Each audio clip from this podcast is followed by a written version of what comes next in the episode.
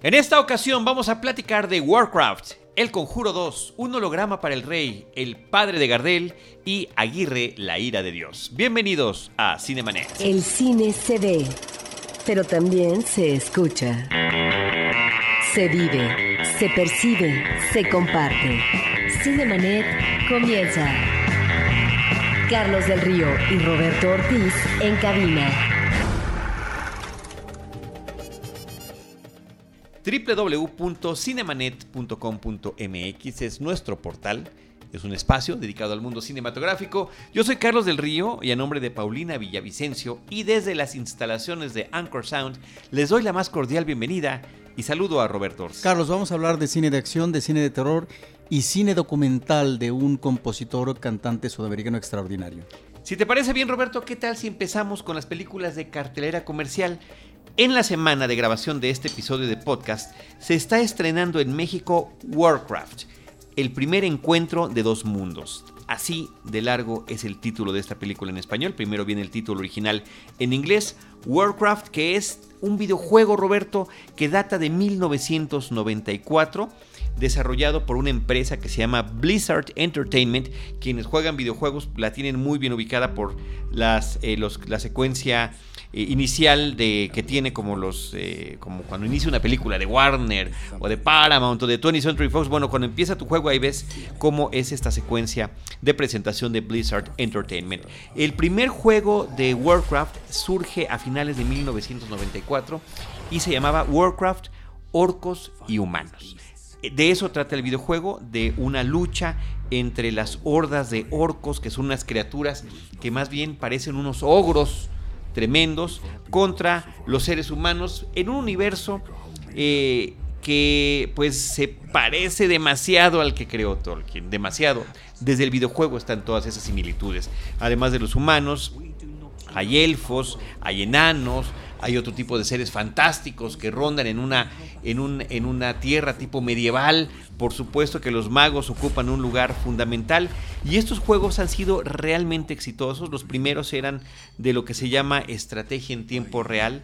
Después vino una versión que era para muchos jugadores que en línea se podían, eh, podían estar jugando y peleando entre sí o siendo del mismo equipo y demás. Y bueno, esta, a lo largo de estos años, eh, Warcraft ha generado, además de pues más de una decena de juegos eh, de video, eh, novelas, cómics, juguetes, memorabilia y demás, una explosión de y una adicción también muy grande. Estaba yo viendo algunos videos del Dr. Phil, por ejemplo, que es muy famoso en Estados Unidos, y cuando toca el tema de las adicciones a los videojuegos, el ejemplo que pone tremendo además porque no nada más es con jovencitos, es también con hombres de la mediana edad, un hombre de 35 años, es así como que uno de los parámetros de la, de la gente que juega esto, son adictos y están horas y horas durante el día, inclusive dejando actividades productivas, no nada más asomándote al Facebook, sino que de repente se pierden en, este, en, esta onda del Warcraft, ¿no? Bueno, pues había mucha anticipación por esta película. Durante años, Blizzard Entertainment ha estado avisando que venía una nueva versión de la, que venía una versión de película, que iba a ser Sam Raimi el director, en algún momento Johnny Depp iba a protagonizarla, eh, muchas cosas que al final no se concretaron y es finalmente de la mano de Duncan Jones, este director que nos trajo la película Luna y eh, muy interesante, Moon, eh, sobre un hombre que está aparentemente perdiendo la cordura en una base lunar. Y otra cinta que también me parece interesante, un poco menos eh, que la de Luna, un poco menos que la de Moon, que se llama 8 minutos antes de morir, con Jake Gyllenhaal, que es un hombre que está repitiendo los mismos 8 minutos antes de la explosión en un vagón de un tren. Que es muy entretenida. Muy divertida, muy entretenida y con un final eh, pues eh, la verdad que a mí me resultó inesperado. Bueno, pues esta versión de Duncan Jones de, eh, la, del videojuego de Warcraft es una película que a mí en lo personal, Roberto, me parece que es entretenida, es una película que te presenta algunos personajes interesantes, particularmente me parece que el ogro principal que se llama Durotan, interpretado por Toby Kebbell, eh, es y Toby Kebbell, que es el que sale Rock and Roll, por ejemplo, ¿no? de la película de Guy Ritchie. Aquí pues es su voz y sus movimientos con este asunto del, de la captura de movimiento. eh, porque están animados digitalmente los ogros. Me parece que hay una, hay un, la vi en tercera dimensión. La tercera dimensión está muy bien realizada eh, y tiene ciertos elementos y ciertos actores como Ben Foster, que aparece como un mago. Ben Foster es un actor que a lo largo de su trayectoria siempre está como sufriendo, ¿no? Bueno, pues aquí le queda bien este papel. Pero pese a todo esto, pese a los efectos especiales, las constantes batallas, Roberto, hay, hay varias cosas que están en contra de la película. Una es que este universo que nos están presentando no nos parece en absoluto nuevo, por más que la tecnología digital y de tercera dimensión y de creación de personajes por computadora haya avanzado. Es muy similar al universo de Tolkien y en ese sentido muy menor. Es una película entretenida, pero totalmente menor a la obra literaria de Tolkien y por supuesto estas versiones cinematográficas de las que seguimos siendo fans muchos de nosotros. Otra de las cuestiones es que eh, me queda la impresión de que quedan utilizando demasiado tiempo de la trama planteando cosas que sucederán en unas posibles secuelas en caso de esta película sea un éxito. No, ahorita vamos a platicar de ese aspecto. Eh, y eso me parece que le resta a la historia estamos viendo en este momento porque resulta que es únicamente plantearnos una premisa sin que nos podamos adentrar bien en los personajes, sin que los podamos conocer mejor y se convierte en una sucesión de batallas, de peleas y de artificios de estos magos que aparecen acá y de eh, la historia entre los orcos y los humanos. Como una, como una primera película, efectivamente tiene que hablar del origen de esta, de esta guerra. ¿Por qué se están peleando los orcos contra los humanos? Porque el planeta de los orcos está muriendo, consiguen abrir un portal que conecta con el mundo de Azeroth, que es el de estos personajes, y empiezan a llegar. Es, es, un, es, una, es una forma en la que ellos están invadiendo y ellos invaden para conquistar. No es nada más llegué a este mundo y me voy a vivir una esquinita, no vamos a destruir a los que están acá porque además, por alguna razón muy especial que yo, que no soy jugador y que no sé ni siquiera si eso viene en los juegos, por alguna razón necesitan a seres vivientes para generar la energía de este portal. La fuerza vital es lo que, es lo que se requiere eh, y esto genera una maldad intrínseca en quienes ostentan este poder. Entonces ahí hay una serie de, de, elementos que pues nos remiten a otro tipo de situaciones como el éxodo, ¿no? que ha sido manejado de muchísimas formas en el ámbito cinematográfico y de fantasía. Yo este asunto de la, de la, del paralelo que podemos hacer entre pues tener un Señor de los Anillos y tener una película menor como Warcraft, lo podría, pondría como ejemplo lo que significó Star Wars y lo que después fue Galáctica, ¿no? Que además fue para televisión, o sea, basado en el éxito y el look de, de Star Wars, de George Lucas del 77, pues un par de años después ya había una serie de televisión que tenía algunas de las personas que hacían los efectos especiales, con unos diseños de producción que se parecían demasiado a, los de la Guerra de las Galaxias y que también tomaban curiosamente este tema del éxodo. Era, era un pretexto eh, de, la, de la serie de televisión que después pues tuvo inclusive un remake televisivo. En fin, Roberto, que me parece que esos son los elementos que le restan a esta película y hay que comentar que en la crítica estadounidense fue verdaderamente eh, brutal la forma en la que se refirieron a ella, quienes la vieron, la gente que hace la crítica fílmica por allá, que tampoco hubo una buena respuesta del público en su primer fin de semana de estreno. Eh, para una película que cuesta más de 160 millones de dólares, el haber recuperado 24 apenas, un número muy menor en su estreno, pues habla realmente de un fracaso de taquilla, eh, de taquilla y de crítica, pero también se estrenó en China. Y en China fue un éxito verdaderamente colosal, inaudito, se está convirtiendo en una de las películas más vistas en ese país. Está a punto de superar al momento de esta grabación lo que recuperó Star Wars. Que imagínate con los antecedentes con los que viene la octava película de Star Wars perdón, la séptima película de Star Wars, el episodio 7, la octava por supuesto que ya la queremos ver también, la séptima película de Star Wars está siendo superada por esta cinta de Warcraft en China. Y hay que ver ahora cómo reaccionan eh, otros países y otras regiones. Aquí en México, pues yo creo que ese tipo de películas normalmente les va bien independientemente de lo que digamos quienes comentamos cine o no. No, porque en México eh, la crítica no tiene peso como a lo mejor sí lo tiene en otras partes o lo tuvo en otras partes en Estados Unidos. Sí, y no sé si lo tenga. Yo también de repente veo una contradicción allí. No siempre una crítica negativa significa que la película le va a ir mal, ¿no? Como ejemplo están las películas de Transformers, que allá y acá y en todos lados son un éxito. Pero eh, en este caso en particular sí siento inclusive hasta cruel. Yo creo que es una película entretenida y definitivamente estoy convencido de que no es tan mala como se está comentando en todas estas reseñas. O sea, tiene un paupérrimo porcentaje de aceptación en, estos foros como Rotten Tomatoes que recopilan críticas o en Metacritic, ¿no? De menos del 20 o del 30%. Entonces sí es eh, impresionante la forma en la que está recibida. Peter Travers de Rolling Stones le dio una de cuatro estrellitas, ¿no? En fin, yo creo que cada quien podrá juzgarse su, podrá juzgar la película desde su butaca cinematográfica. Creo que es una película entretenida, espectacular, eh, pero que sencillamente no aporta nada al género y que eh, desafortunadamente se queda en un, en un entretenimiento meramente palomero. Warcraft el primer encuentro de dos mundos. Duncan Jones es el director, ya mencionamos a Ben Foster. Travis Fimmel está en el reparto. Paula Patton que eh, ahorita curiosamente está en una película ahí de Netflix que están promoviendo con Adam Sandler. Eh, también apareció en una de las películas de, Misión Imposible. Me parece que su personaje es muy interesante. Se llama Garona. Ella es mitad orca y mitad humana. Eh, y bueno, pues es lo que hay ahorita, Roberto, con esta cinta donde también aparece Dominic Cooper. Warcraft, el primer encuentro de dos mundos. Roberto, también en cartelera y creo que con mucho éxito en la taquilla mexicana está El Conjuro 2. Esta es la tercera película que tiene que ver con esta especie de franquicia que se ha formado desde el primer Conjuro, porque después vino esta precuela que era Anabel, y ahora está El Conjuro 2 en las pantallas de cine. Lo que sí te puedo decir es que yo, que no pude verla en función de prensa el día que se estrenó, me costó muchísimo trabajo encontrar boletos. Eh, tuve inclusive que cambiar de complejo cinematográfico porque no, no había eh, lugares. Es una película que llama mucho la atención. El género del horror me parece que es muy bien recibido aquí en nuestro país.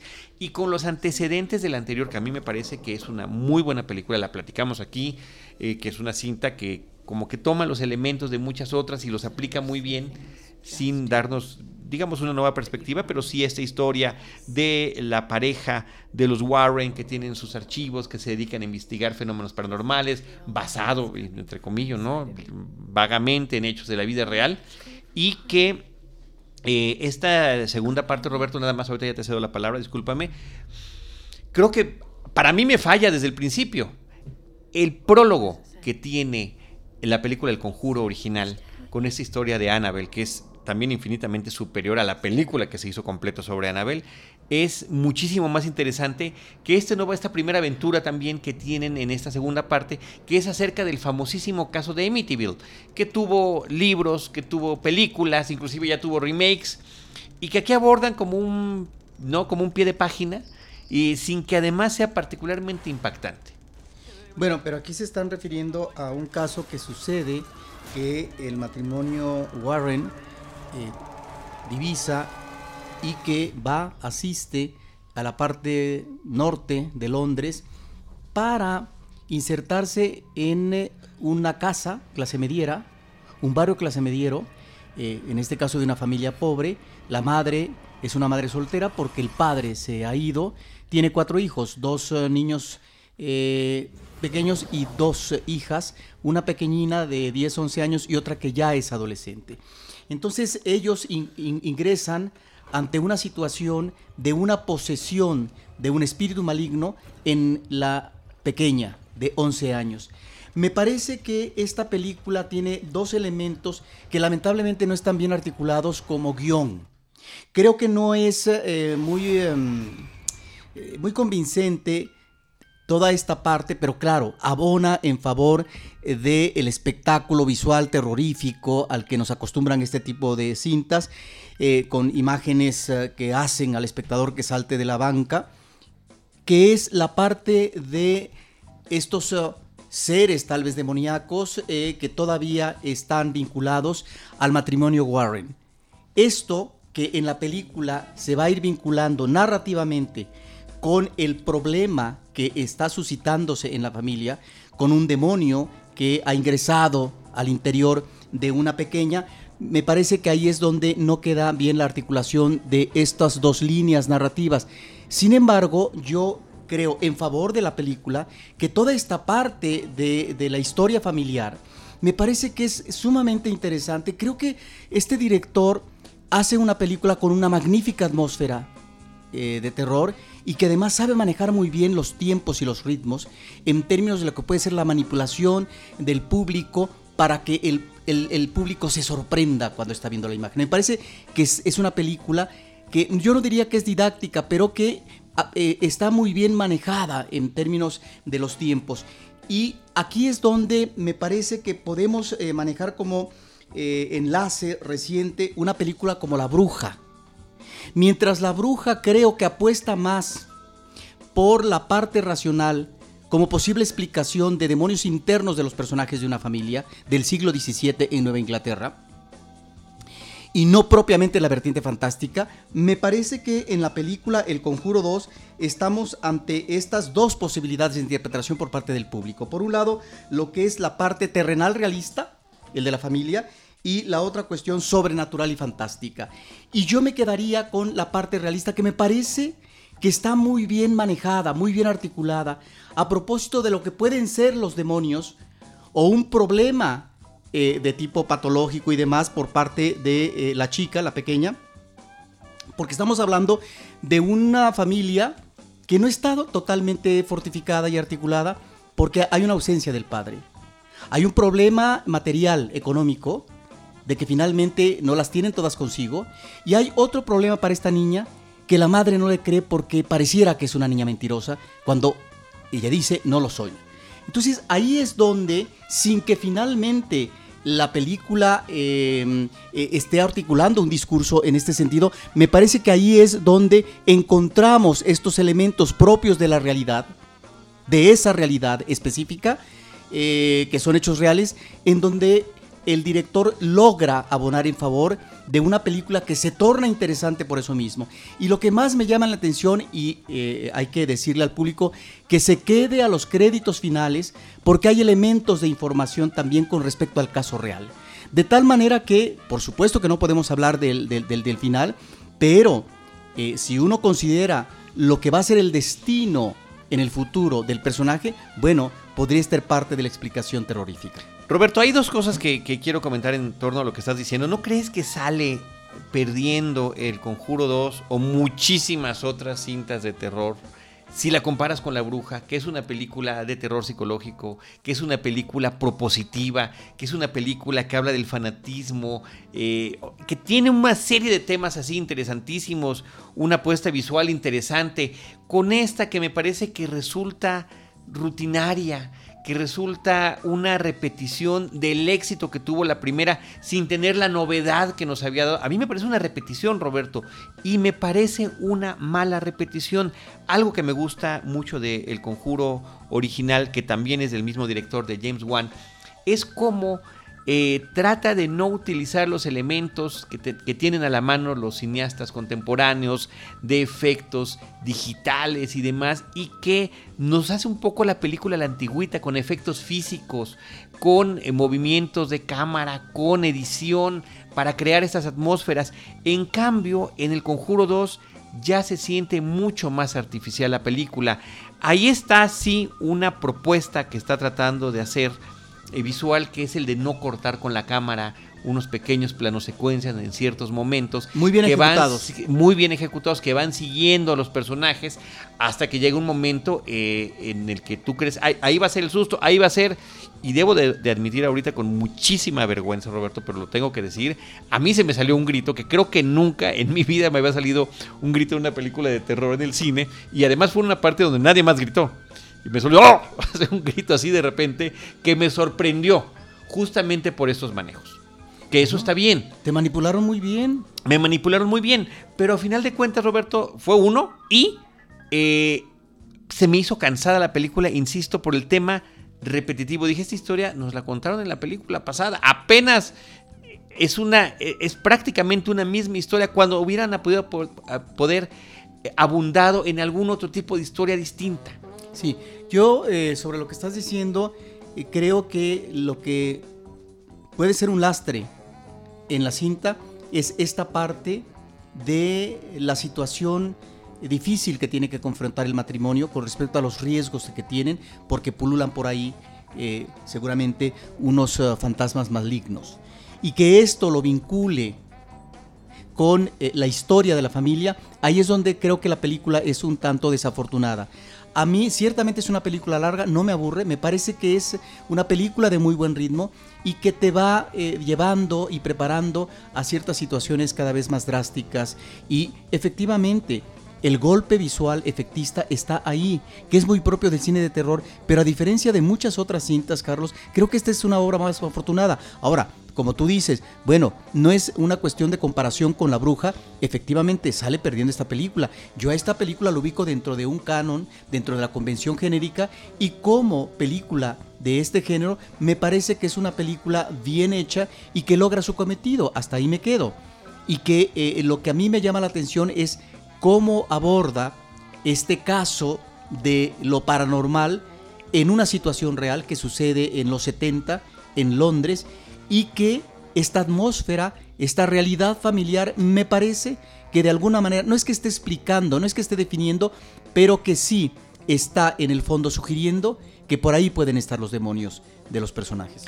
Patrick Wilson y Vera Farmiga regresan con sus papeles de Ed Warren y de Lorraine Warren. Eh, ¿Qué te parece el papel de la niña de Madison Wolf eh, interpretando a Janet Hodgson? Pues mira, me parece bien y creo que eh, los personajes del matrimonio eh, son como de flojera a veces. Sí, porque es esta cuestión romántica y del acicate para que continúen en la relación amorosa y que la labor profesional no les estorbe, es realmente de flojera. y Roberto, la mamá de estos pequeños es Frances O'Connor. Yo prácticamente no la reconozco. Eh, creo que es una de esas actrices que en algún momento fue alguna promesa interesante. La recuerdo en esta película de Bedazzled, Al Diablo con el Diablo, que es este interés romántico por el cual este hombre hace un pacto con el demonio. Eh, una película muy simpática y, y, entendía uno cómo ella podía ser eh, una chica sencilla pero linda, ¿no? Una llamativa, además que en esa película adquiere diferentes personalidades. Después la vimos como la mamá eh, de la película de inteligencia artificial de Steven Spielberg y de repente como que se nos perdió apariciones en televisión y demás hasta que ahora regresaron con esta película y bueno efectivamente los años me parece que no han sido generosos pero, con ella. Pero, pero no es una actuación desafortunada, creo. No, no, no, no, no, nada más estoy hablando de su presencia. Que eh, efectivamente una mujer tan linda, de repente pues la vemos un poquito ya descompuesta y que se nos perdió, Roberto, particularmente eso. Capítulos de televisión, nada particularmente sobresaliente de lo que pudo haber prometido en cierto momento. ¿Acaso sus destinos... Eh, personales habrán afectado su trayectoria fílmica? No lo sabemos, Roberto. ¿O por qué no fue aceptada de tal forma por el público? Son preguntas que quedan en el aire. Pero si tienen por ahí oportunidad de ver eh, Bedazzled, eh, esta de Al Diablo con el Diablo, de verdad que como comedia romántica, como comedia que mete el elemento fantástico, me parece que está muy bien ejecutado. Yo justamente por eso la volví a ver porque no podía creer que era la misma persona. Muy bien, Roberto. Pues eh, después de, de, platicar del Conjuro 2, The Conjuring 2 es el título original, la película de James Wan vámonos a hablar de una eh, película que me pareció muy interesante, me pareció muy distinta de lo que pude haber esperado. Se llama Un holograma para el rey, A Hologram for the King. Es una película de Tom Tykwer que eh, pues a este director alemán lo tenemos eh, muy ubicado. también quizás como una promesa que no cumplió Robert, que por el director de Corre Lola Corre que es una película de culto, que es una película que impactó en su momento, una película que podías ver en cineteca o la podías ver en cine comercial y era eh, verdaderamente ingeniosa, novedosa, con un gran ritmo. Y después pues como que se fue con otro tipo de cintas que no, que no llegaron a tener, eh, nunca alcanzaron ese, ese, nivel de éxito. Y ahora nos trae la historia en una película eh, protagonizada por Tom Hanks de un hombre, un empresario, un, hombre que siempre ha trabajado en grandes empresas que eh, le toca la misión de ir a vender eh, al Medio Oriente a un rey un aparato para conversaciones en holograma. Creo que estamos, Carlos, ante un personaje muy interesante y que lamentablemente en lo que deriva eh, creo que pierde esta fortaleza inicial en donde uno como público pensaría que nos va a dar más. eh, porque es un personaje que está en crisis. Y diríamos que esta crisis es de tipo existencial. Es un personaje que no ha resuelto, que no ha cerrado el capítulo con su familia, a distancia, tiene problemas con el padre, la hija de alguna manera lo reivindica, pero él sabe que a lo mejor no ha estado a la altura y está separado de la madre. Está en un proceso de divorcio bastante desagradable. Sí, de, de difícil. Pero también está el cuestionamiento sobre su vida profesional, que es lo que le señala telefónicamente el padre. A mí me parece que toda esa parte está muy bien como preámbulo de una situación crítica en un terreno, en un paraje desconocido y en donde se crea la condición propicia para que se detone el, problema. Él está en Arabia Saudita, si no me equivoco, y de repente, bueno, además las cosas ingresan en el terreno del absurdo, de un mundo raro, porque las cosas no embonan cuando él llega de cómo tienen que darse las situaciones de infraestructura, de apoyo para que puedan dar una conferencia ante el rey y tratar de convencer, de seducir y vender este producto propio de la tecnología. Eso me parece muy bien, con principio, Carlos, como premisa. El problema es que el personaje creo que al final se debilita, creo que al final se torna un tanto decepcionante, porque a lo que está llegando, arribando el director, es a esta situación transcultural. En un mundo globalizado, donde los intereses de la economía están en diferentes partes, aquí está posiblemente competencia china, pero también está Estados Unidos a través de esta empresa, etc. Eh, eh, ¿Dónde puedes encontrar si es que todavía hay la posibilidad del arraigo en ese espacio terrenal? Y ahí es donde creo que eh, entra el dilema de este personaje. Efectivamente puedo sostenerme aquí o en otra parte, en este mundo que finalmente es de todos, en donde lo mismo puedes estar en Arabia Saudita que en Estados Unidos que en cualquier otra parte del mundo, en función de el giro profesional que él tiene, que es el de los negocios, en las empresas, etcétera, y que embonan muy bien en estos países donde finalmente está la eclosión de la tecnología y del mundo moderno, etcétera. Ahí creo que está lo más interesante, Carlos, del personaje, pero que al final creo que esto se resbala y creo que es un final meloso, y que entra hasta en la cursilería. Pues Roberto, yo ahí tengo que, este, estar en desacuerdo contigo. Justamente el hecho de que no sepa uno para dónde va el personaje, para dónde van las situaciones, para dónde va este conflicto cultural, es lo que me llama la atención de la película porque siempre estamos percibiendo las cosas desde la perspectiva del personaje interpretado por Tom Hanks que se llama Alan, que eh, se empieza a sorprender por la falta de respuesta ante los requisitos que tiene, la forma en que los dejan segregados de alguna manera, la cotidianidad del hotel en el que se hospeda y una serie de situaciones que están alrededor que eh, lo llevan además a estas reflexiones y estos a mí me parecen sensacionales los flashbacks que tiene de manera casi arbitraria para el espectador, eh, con una música muy bien llevada a lo largo de la cinta. Y me, eh, es una de esas películas que no te esperas, que si te la platican a lo mejor no la ves, pero que cuando la estás viendo es hipnótica. Y que es muy distinta de la filmografía, como El perfume o Corre Lola Corre de este mismo director. Y creo que se sostiene muy bien el personaje, una vez más gracias a ese especial carisma que le brinda Tom Hanks a sus personajes. Creo que en el fondo, Carlos, estamos de acuerdo. A mí lo que no me convence es el final, es el cierre de la película, ¿sí? Es decir, en qué deriva el personaje. Ahí es cuando eh, entra en juego, y no sé si es una cuestión comercial, la complacencia melodramática. Eso es lo que a mí eh, no, yo ya no me embona como espectador. Eh, habría, que, habría que también que cuestionar a los, platicarlo con lo que nos, que nos están eh, escuchando cuando la vean, si están de acuerdo o no, si es complacencia o no, porque claro, hay distintos tipos de complacencia. Claro, claro.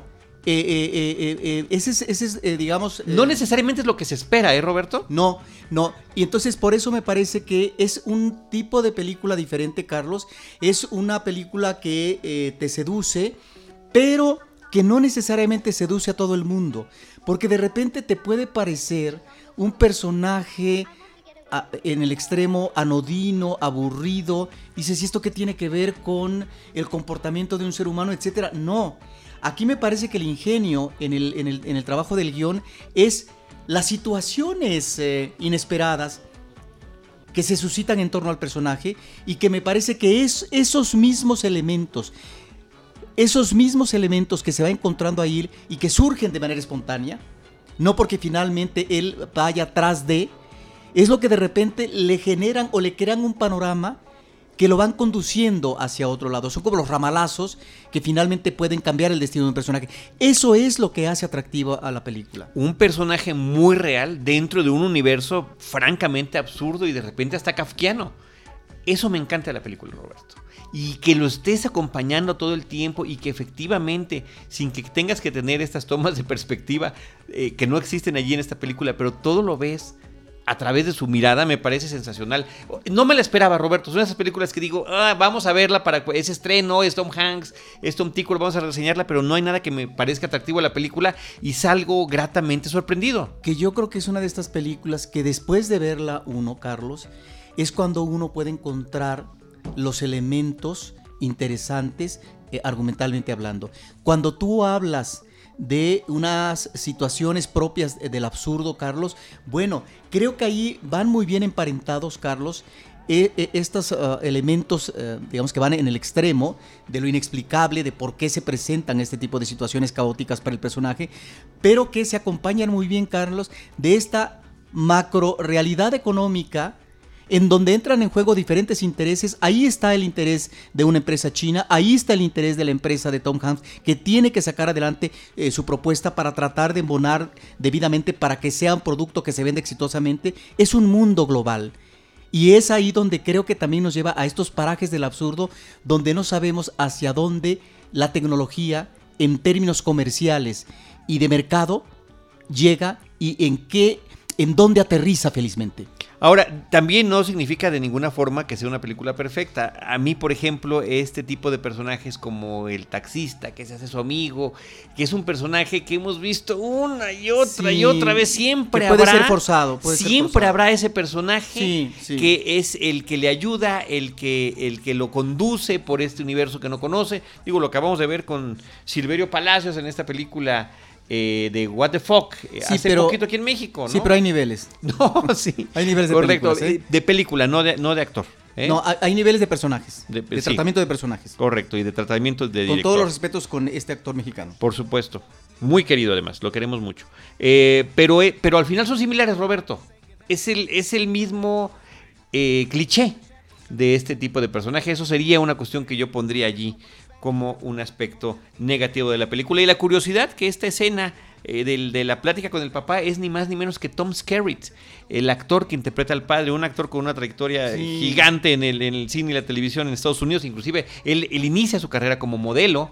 De, lo atractivo que era el señor, es el capitán de los, del Nostromo, por ejemplo, en la película de Alien. ¿no? Y que aparece brevemente. Sí, sí, es, es prácticamente un cameo de este personaje. Muy bien, Roberto, pues ahí está eh, a Hologram for the King, la película de Tom Tickwer, protagonizada por Tom Hanks.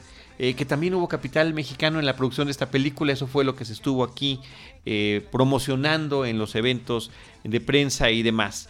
y, y, de esta película, Roberto, de Un holograma para el rey, vámonos ya ahora a la cartelera cultural, a la cartelera alternativa, con dos opciones muy interesantes que nos traes. Sí, hay una película documental, Carlos, que se llama El padre de Gardel, eh, de Ricardo Casa. Es una película sudamericana que es sumamente interesante. Tal vez al principio puede ser confuso para el espectador porque hay toda una serie de elementos informativos con respecto a los antecedentes familiares y cómo arriban de España a, eh, Sudamérica desde el siglo XIX y eh, se da eh, ya lo que va a ser la identidad de Carlos Gardel. Recordemos, me parece que es muy oportuna esta película, Carlos, porque hay varias naciones que se pelean la paternidad de Gardel. Está Francia, está Argentina, está Uruguay y últimamente también Colombia. Hmm. ¿Dónde nació? ¿Es hijo de qué patria? Bueno, pues resulta que... Se lo están peleando. Sí, pero este, me parece que este documental, más que abonar en ese mito, ¿no? En donde no vamos a encontrar nunca la verdad. No, creo que abona en función de trabajos de investigación y también de algo que solamente se podía dar décadas después a partir de la familia Carlos. Porque el padre de Cardel, lo que nos dice este documental, fue un hombre que eh, muy fuerte políticamente, era un militar y que además él eh, logra, Carlos Escayola se llamaba este hombre, y que él finalmente logra aposentarse en un lugar, en un poblado que se llamaba Tacuarembó, y él es un hombre que hizo una fortuna muy grande, se casó con tres hijas, con tres hermanas, perdón, con tres hermanas, perdón. Se casa con tres hermanas, sí, bueno, tres hijas, pero bueno, de otro matrimonio. Se casa con tres hermanas. Son hijas de alguien. Exactamente. Se casa con tres hermanas y se considera, alguien dice por ahí que a lo mejor el hombre tuvo como 50 hijos. Claro, seguramente no reconocidos y uno de ellos sería Carlos Gardel. Porque Carlos Gardel va a ser hijo de la relación sexual que a lo mejor fue una violación de este hombre, Carlos Escayola, con una muchachita de 13 años, eh, vinculada familiarmente con eh, estas hermanas y que a los 14 años la llevan a otro paraje, seguramente a un rancho, en donde ella concibe al niño. Más adelante, Carlos Gardel, en tanto que es un hijo bastardo, ¿no? va a tener también un destino eh, durante un tiempo en Francia, y luego regresa y hace esta carrera, donde no solamente tiene una presencia exitosa de él como actor en el cine, sino también como compositor cantante de los tangos.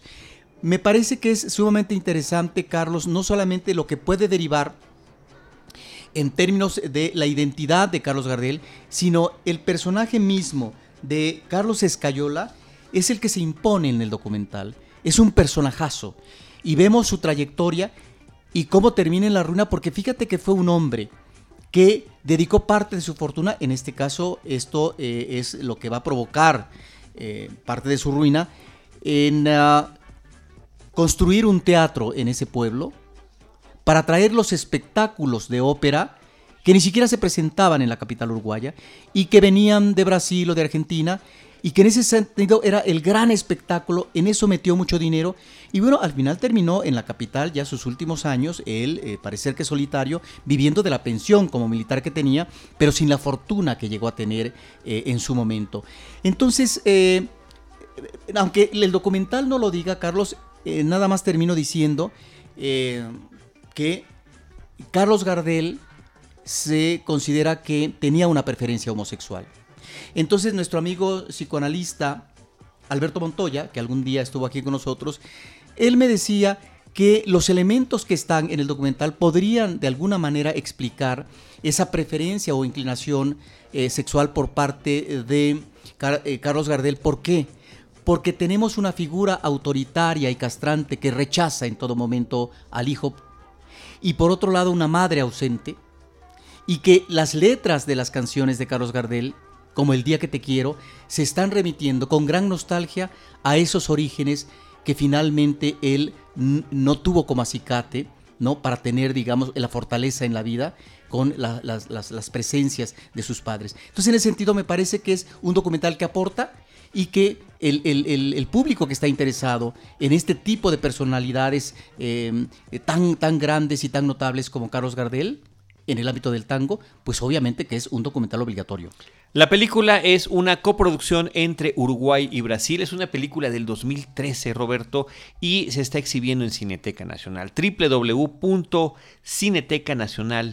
www.cinetecanacional.net para poder ver este documental. Finalmente, Roberto, un verdadero clásico de la historia del cine está también en exhibición en este momento en pantalla grande, que es una gran oportunidad para verlo. Aguirre, la ira de Dios, una película de 1972 de Werner Herzog. Sí, esta es una película que está basada en esta exploración que hace en territorio sudamericano eh, Lope de Aguirre, eh, Carlos, eh, en la época pues en donde vienen los conquistadores españoles, bueno, por un lado a México y luego a Sudamérica. Siglo XVI. Sí, y, y que además esa, esta línea de curiosidad, Carlos, de la búsqueda del oro encontrar el territorio de la búsqueda de oro. El dorado. El dorado. Y que el personaje histórico eh, lo lleva al paroxismo Werner Herzog porque incursiona en la locura en un personaje que finalmente entra en ese mundo inhóspito de la selva, entra en el Amazonas, en los afluentes del Amazonas, y que finalmente ante una situación que no puede dominar, este encuentro eh, y la conquista del Dorado, bueno, pues entonces él pretende crear como una nueva raza. Me parece que es una película subyugante, es una de las grandes obras de Werner Herzog y que crea un gran personaje que si bien es cierto que tiene su referente histórico, hace un personaje propio. Una película verdaderamente delirante. Alucinante. Delirante, alucinante, impresionante. Klaus Kinski, ¿no? En uno de sus mejores momentos. Y la participación de Elena Rojo en esta película, Roberto. Sí, eh, hay que decir que, bueno, Elena Rojo ahí está, ya en esa película para la historia, en este tipo de obras eh, importantes. Y si no me equivoco, Carlos, creo que es en esta película donde Gerso, porque hace más de una película él en Sudamérica, también eh, consideró y llegó a invitar a un actor cómico eh, como, como, como resortes, pero finalmente él, eh, digamos, declinó. Y bueno, finalmente, efectivamente, es famoso en el cine de la época de oro del cine mexicano, pero no eh, eh, se, se, digamos, no, no, no, no intervino en esta película que le hubiera dado digamos, otro relieve internacional, como vemos en ciertos actores mexicanos, Carlos, recordemos a principios de los 60, Viridiana, que impone en el plano internacional a Silvia Pinal. Aguirre, la ira de Dios, también en Cineteca Nacional. Sí, hay que informar al público que no se pierda, este es un ciclo de cine alemán del Instituto Goethe que está celebrando un aniversario de tanta actividad cultural y específicamente en el cine, que realmente el trabajo que ha hecho este instituto eh, en la difusión de la cultura alemana a través del cine ha sido extraordinaria y aquí está un ciclo donde están verdaderos clásicos como Aguirre, La ira de Dios. Pues ahí están, eh, Roberto y queridos amigos de Cinemanet, las películas que hemos comentado en este episodio. Warcraft, el primer encuentro de dos mundos, El Conjuro 2, Un holograma para el rey, El padre de Gardel y Aguirre la ira de Dios, en lo que consideramos la cartelera alternativa. Y nosotros no nos queda más que recordarles eh, y agradecerles que nos escuchen y que también nos pueden acompañar en otros espacios en redes sociales, en arroba cinemanet en Twitter, en facebook.com diagonal cinemanet, en cinemanet 1 en Instagram o cinemanet 1 también en YouTube.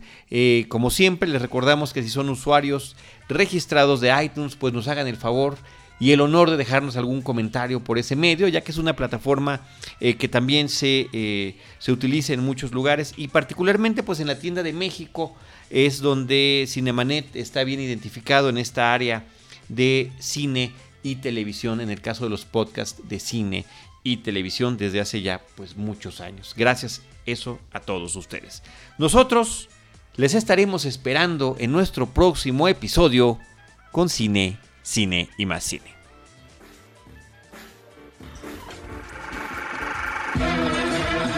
Cinemanet termina por hoy. Más cine en Cinemanet.